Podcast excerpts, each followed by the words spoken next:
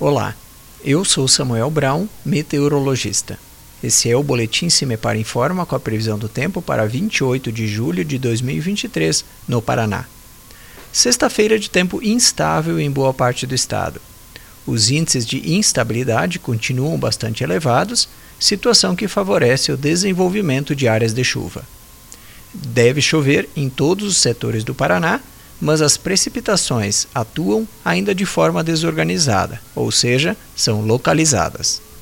Possibilidade de chuva forte é maior entre o noroeste, oeste, sudoeste e o centro-sul.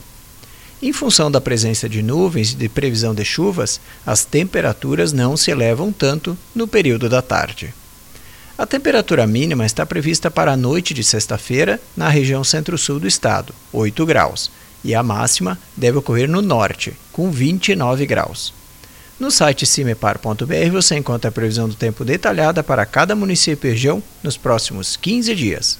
Cimepar, Tecnologia e Informações Ambientais.